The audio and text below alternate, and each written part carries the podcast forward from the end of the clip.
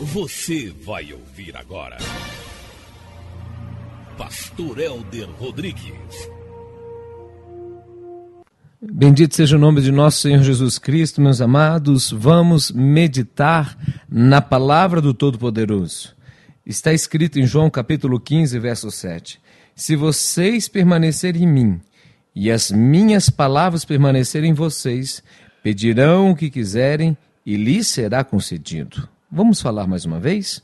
Se vocês permanecerem em mim e as minhas palavras permanecerem em vocês, pedirão o que quiserem e lhes será concedido. João capítulo 15, verso 7. Grande seja o nome do nosso Senhor Jesus Cristo. Esse texto é um texto de uma promessa extraordinária, magnífica, mas pressupõe duas ações a primeira é permanecer ligado à videira verdadeira, permanecer em Cristo. E a segunda é a palavra permanecer em nós. Na realidade, o que o Senhor está dizendo é que Ele deseja de nós intimidade. É, o Senhor deseja que sejamos dependentes, totalmente dependentes dEle.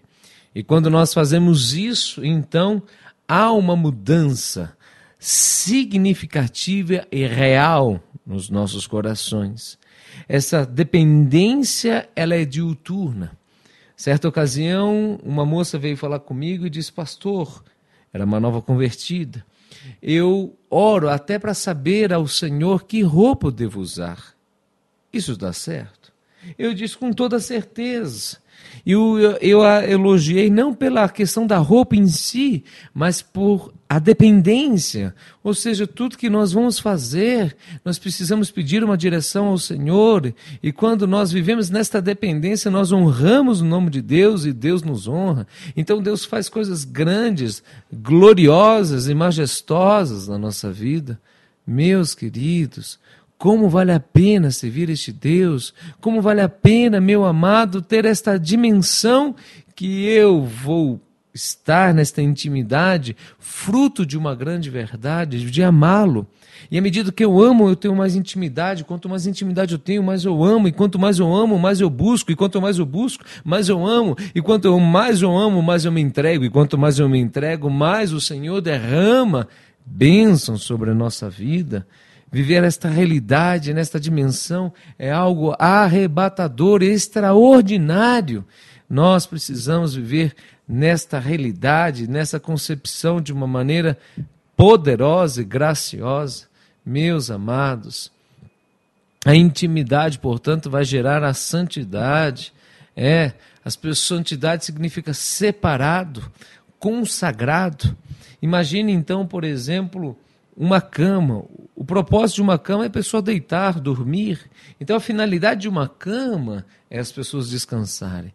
Qual é a finalidade da sua vida? Glorificar, exaltar o nome de Deus, mas isso só é possível na dimensão de viver em santidade.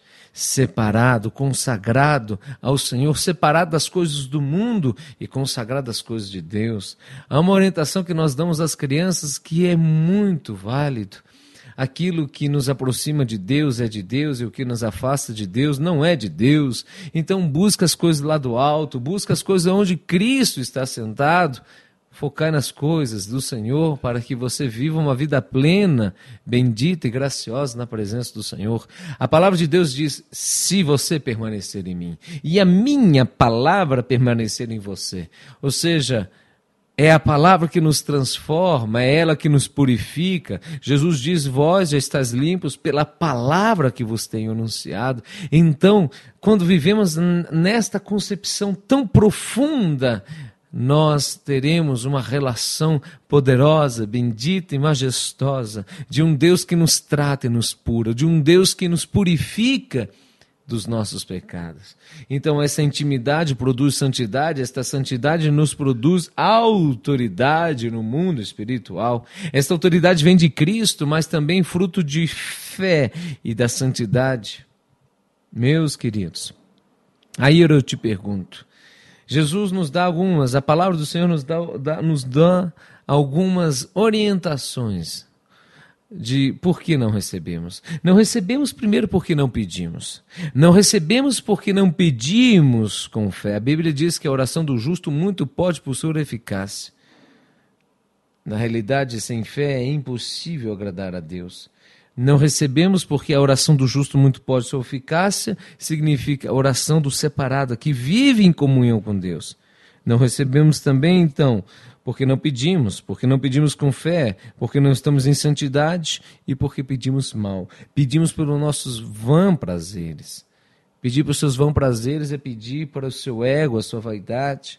Meus amados, que você viva nesta comunhão, nesta dependência do Senhor, que você possa se entregar e se desnudar diante daquele que faz nova todas as coisas. O Senhor te ama e Deus tem planos poderosos e benditos na sua vida.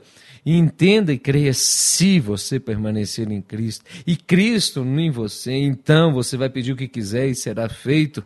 Engrandecido seja o nome de Deus, que isso alegre seu coração, que você se fortaleça na fé, que você se motive na esperança deste Deus que faz nova todas as coisas. Nós te abençoamos